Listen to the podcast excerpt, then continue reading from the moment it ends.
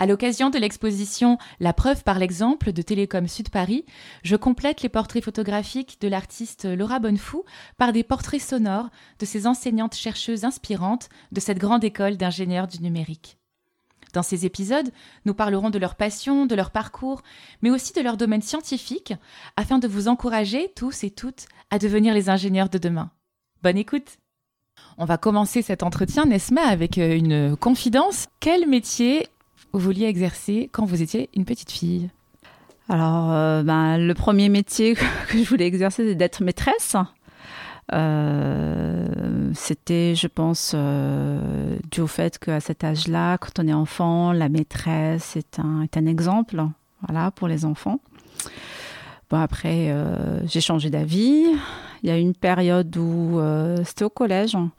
je voulais être astronaute. Voilà. Et puis, euh, en troisième année, disons qu'il fallait que je revoie un peu euh, mes rêves, euh, voilà, les, remettre dans le contexte sociétal, environnemental, et aussi les moyens, en fait, qu'avaient aussi mes parents à l'époque.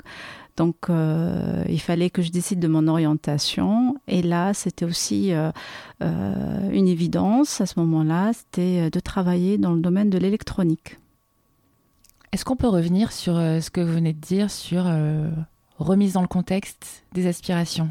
Vous rêviez d'espace, du coup, vous rêviez de spatial Oui, parce que, enfin, il y avait, euh, je me rappellerai toujours de ce premier livre, un atlas qu'on m'avait offert pour un anniversaire, et c'était sur les, voilà, l'univers, les planètes, voilà, et donc c'était pour moi quelque chose de fascinant, et donc c'était pour moi faire astronaute pour découvrir tout ça. Euh, euh, sauf que moi, enfin, à l'époque, euh, en tout cas, je n'étais pas voilà, en Europe. J'étais dans mon pays d'origine, il n'y avait pas les moyens. Il n'y avait qu'un seul institut qui faisait l'astronomie, qui était très loin de là où habitaient mes parents. Donc, financièrement, enfin c'était compliqué. Donc euh, voilà, mais euh, je me rappelle aussi très bien le jour où ma mère me dit bon là tu vas aller au lycée, il faut que tu saches qu'est-ce que tu veux faire parce que c'est soit tu choisis la voie euh, scientifique pour faire médecine par exemple, voilà, ou la voie littéraire ou la voie technique pour faire des métiers comme l'électronique, l'électrotechnique, la mécanique, etc. Et pour moi, c'était c'était simple je veux faire l'électronique. Voilà. Est-ce qu'il y a eu des femmes dans le monde scientifique qui ont été des modèles et qui ont pu euh, participer à ce déclic pour vous d'aller euh, avec évidence dans cette voie technique? Je vais vous décevoir, je pense. non, il n'y en avait pas, en tout cas pas dans mes souvenirs. Mais par contre, il y avait des scientifiques, effectivement, qui m'avaient beaucoup fasciné jusqu'à présent. En fait, ils me fascinent toujours. Peut-être c'est une image que je me fais d'eux. Euh, euh, il y avait, euh, par exemple, je peux citer Ibn Sina, Avicenne qui était dans le domaine de la médecine, surtout. un autre scientifique, euh, qui était dans les mathématiques. Euh, il y avait Thomas Edison par la suite. Donc je pense que j'avais pas d'icône en fait ou de scientifique auquel euh, je m'attachais. Enfin, c'était vraiment dans le temps, je découvrais avec le temps certains scientifiques et euh, j'étais voilà qui me fascinait par leurs découvertes, par ce qu'ils ont fait. Bah, il y a Newton, il y a Archimède, Pythagore entre autres, hein, voilà peut-être là, en discutant avec vous, peut-être une femme là qui me vient à l'esprit, Marie Curie. Voilà. Mais je dirais pas que j'étais focalisée sur des femmes. Il fallait suivre cette voie de, femmes scientifiques. Il fallait faire euh, pareil. Non, c'était pas. J'étais fascinée par les hommes avec enfin, les humains, les hommes, hein, qui, ont, euh, qui ont changé un peu le, regard hein, de l'humanité, qui nous ont apporté pas mal de choses. Et on, se dit comment ils ont pu voir cette chose-là et se dire, euh, bon, oui, là, il y a quelque chose, et la découverte des choses. Donc ça, c'est quelque chose qui me fascinait. Euh, Merci. Et alors ensuite, quel a été ce parcours scolaire pour commencer et puis ensuite professionnel pour vous? Euh, comme je voulais faire l'électronique, ça s'était décidé en troisième année, troisième année collège. Euh, donc, euh, ben, j'ai fait donc j'ai fait un lycée technique pour avoir un baccalauréat en électronique. Et puis j'ai continué mes études supérieures pour avoir un diplôme d'ingénieur télécom. Donc j'ai suivi ce que bah, j'ai fait ce que je voulais faire. par la suite, j'ai fait un master 2 euh, recherche, parce que la recherche, ça m'intéressait. Ça m'intéressait parce que j'ai vu aussi mes parents qui étaient des enseignants-chercheurs. Bon, ils étaient dans le domaine de l'agronomie. Donc moi, j'ai viré euh, complètement vers euh, les domaines d'ingénierie, enfin, sciences dures, on va dire. donc j'ai donc j'ai fait un master de recherche où là je me suis spécialisée dans l'analyse des données hein, pour la bioidentification. J'ai continué par la suite par un doctorat euh, pour euh, approfondir mes connaissances en traitement de données, euh, machine, learning, ce qu'on appelle l'apprentissage automatique, appliqué à la biométrie. Et donc mon sujet traitait de l'identification, dans la vérification des individus par des données biométriques. La signature, par exemple, fait partie. Euh, j'ai continué par la suite comme la continuer euh, faire une, euh, une, une, carrière académique donc ça m'intéressait aussi pas mal. Donc là j'ai suivi la voie des parents. Donc j'ai continué en postdoctorat pendant presque un an. Et puis j'ai eu l'opportunité d'être acceptée par un poste de conférence contractuelle à l'école supérieure de physique et chimie industrielle de la ville de Paris, le SPCI. Euh, voilà, j'ai passé trois années euh, chez eux. C'est là où j'ai commencé à travailler dans le domaine de la, va dire de la santé. Euh, par la suite, j'ai fait, j'ai voulu quand même tester l'entreprise. Donc j'étais dans une start-up, mais j'ai vite compris que c'était pas fait pour moi le monde, voilà, surtout de la start-up. Pour quelle raison? On fait de la recherche, mais euh, en fait, les intérêts sont différents. C'est-à-dire que là, il faut produire, faire aller vite vers une solution, euh, sans passer par toutes les étapes euh, scientifiques en fait, qu'il y a derrière, la preuve, la validation, parce que les intérêts sont différents. Donc, c'était pas ça qui m'intéressait, voilà, bien que j'avais une, bonne opportunité en fait pour rester chez eux, mais ça, n'allait, ça ne convenait, ça n'était plus adapté pour moi, on va dire. Et euh, donc après, il y a une ouverture de, de, poste à Télécom Sud Paris auquel j'ai candidaté. Et du coup, depuis 2015, je suis maître de conférence à Télécom Sud Paris. Alors, vous avez parlé de données euh, biométriques. Est-ce que euh, aujourd'hui, c'est le domaine principal scientifique que vous explorez? Non, du tout. Non, non, non, du tout je continue toujours euh, mon travail euh, dans ce domaine-là. Mais euh, je dirais qu'aujourd'hui, je suis, plus. mes activités de recherche sont plus axées, traitent beaucoup plus de, de, de, problématiques liées à la santé numérique. Mais j'utilise, j'exploite toutes les connaissances que j'ai pu et les compétences que j'ai pu acquérir quand je travaillais dans le domaine de la biométrie. Aujourd'hui, j'ai pu arriver à faire un pont à utiliser euh, euh, certaines, euh, certains formalismes en fait qui sont utilisés dans, ce, dans le domaine de la biométrie, où je les ai exploités hein, pour la santé. Est-ce que vous pouvez nous parler un peu plus concrètement de vos actualités, par exemple, et de ce que vous travaillez euh, actuellement autour de ces sujets de santé numérique Alors aujourd'hui, euh, par exemple, il y a plusieurs axes de recherche hein, auxquels euh, je m'intéresse. Le premier axe, je pense axe fort, c'est celui de la neuroingénierie. Donc je m'intéresse à l'analyse de l'activité cérébrale, l'étude du fonctionnement du cerveau par l'électroencéphalographie. Euh, dans le but de, euh, de trouver des marqueurs qui nous permettent d'aller vers un diagnostic de maladie neurodégénérative.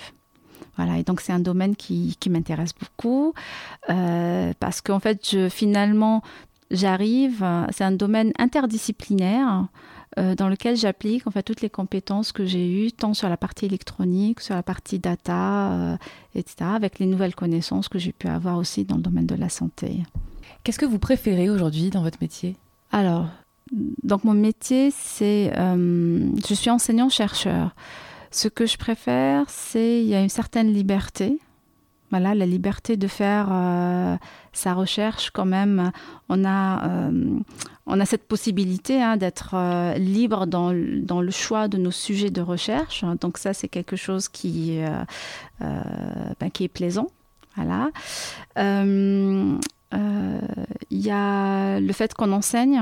enseigne enseigner, c'est bien. Moi, j'aime bien parce qu'on transmet, on explique et voir que l'autre personne apprend par nous, enfin, ça donne aussi un sens à sa vie, à son métier. Euh, il faut aimer, hein voilà. Et en même temps, effectivement, il y a cet échange aussi avec les étudiants qui est très intéressant, parce que ce que les étudiants ne savent pas, c'est que euh, aussi participent à notre, en tout cas à ma formation, hein, parce que des fois ils nous posent des questions auxquelles nous on n'y a jamais euh, pensé, et donc quand on y répond, on dit ah oui là, c'est vrai que c'est quelque chose que je n'ai pas vu avant. Et j'ai dû y répondre. Enfin, voilà, ça, ça permet. dû chercher vous-même pour après pouvoir répondre. Donc, vous avez agrandi vos connaissances. Voilà. Donc, il participe, pour ça que j'y participe aussi à notre formation quelque part. Euh, euh, et la recherche, c'est toujours, euh, il y, a, y, a, le défi, il y a le challenge derrière. Il y a aussi, on se sent aussi euh, utile parce qu'on est toujours en train de penser à l'avenir, à se dire qu'on prépare l'avenir. Euh, donc ça, c'est quelque chose que j'aime bien.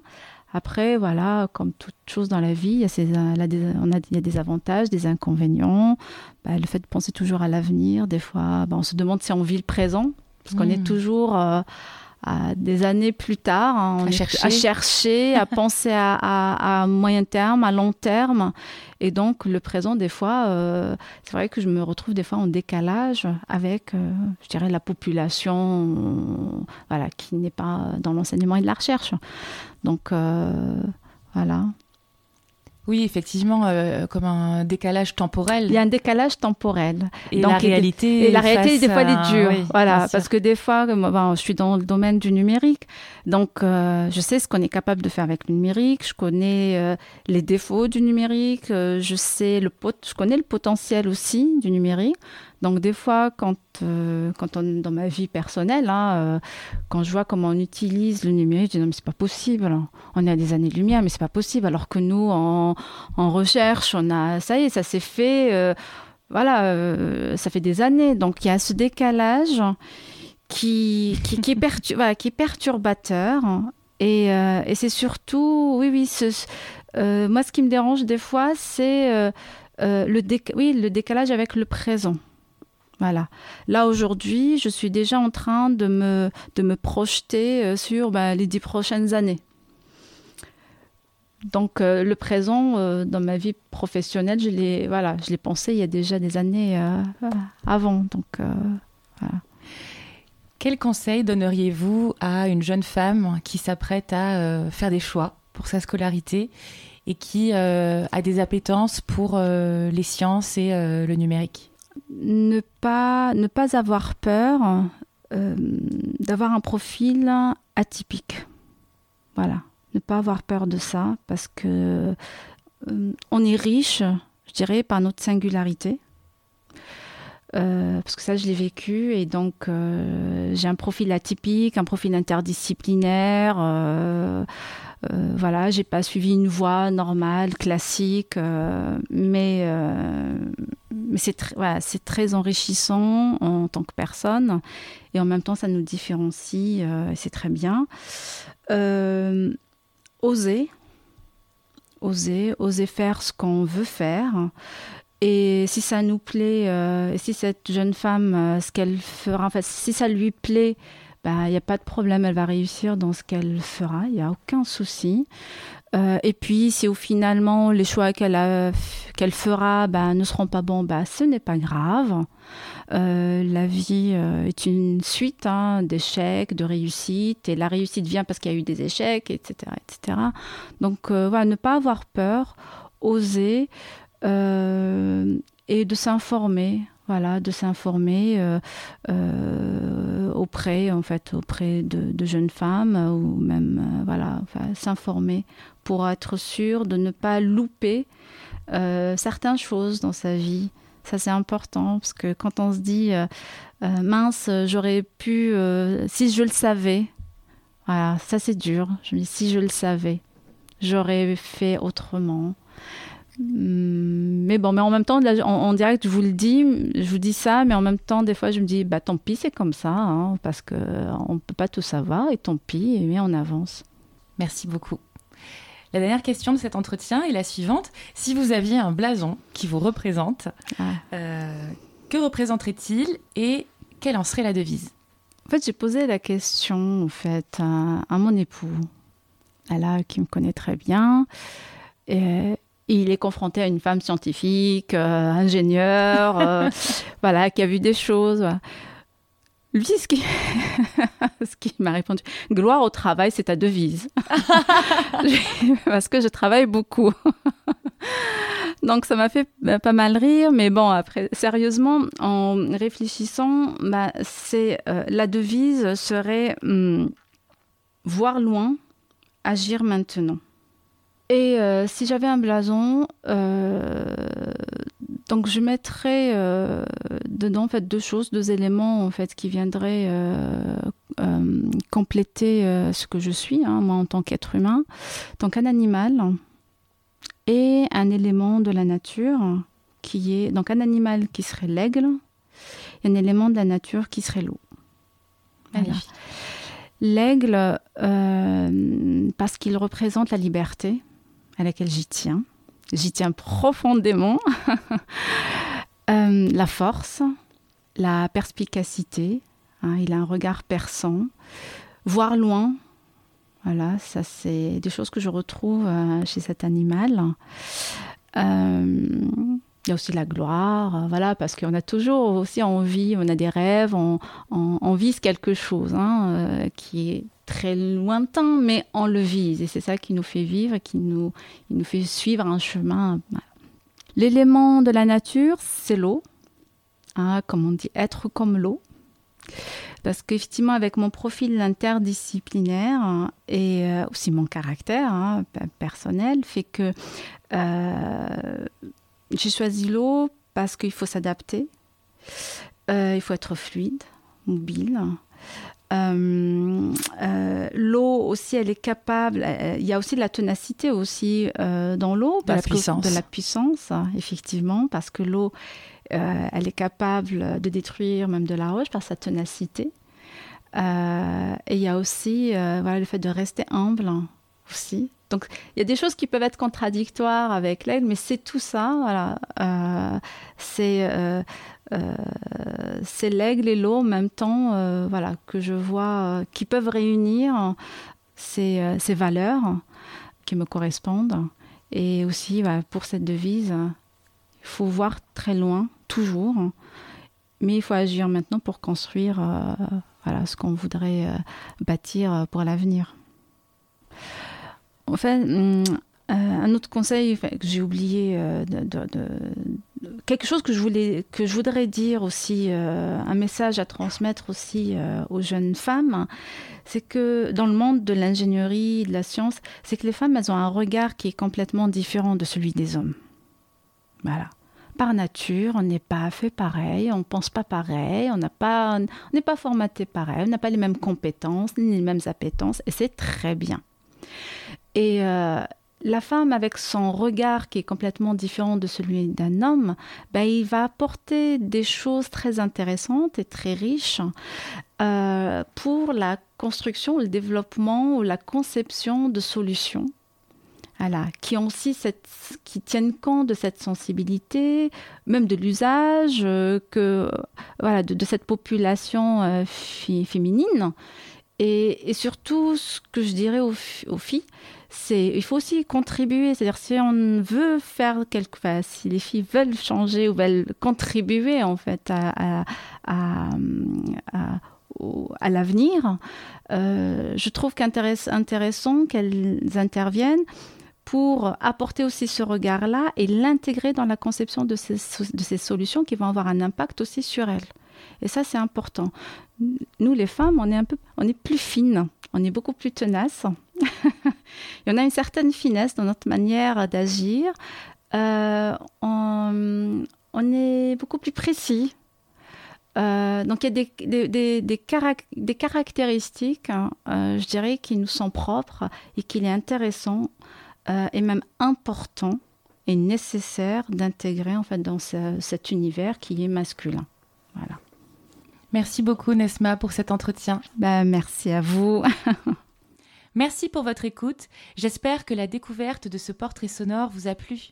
Il est issu de l'exposition La preuve par l'exemple de l'artiste Laura Bonnefou, produite par l'agence artistique Artwork in Promesse. Je vous invite à parler de cet épisode autour de vous, mais aussi à le partager sur vos réseaux sociaux en taguant Télécom Sud Paris, l'instigateur de ce projet culturel et engagé. Car oui, chez Télécom Sud Paris, encourager les jeunes femmes vers les sciences du numérique est une priorité. À bientôt!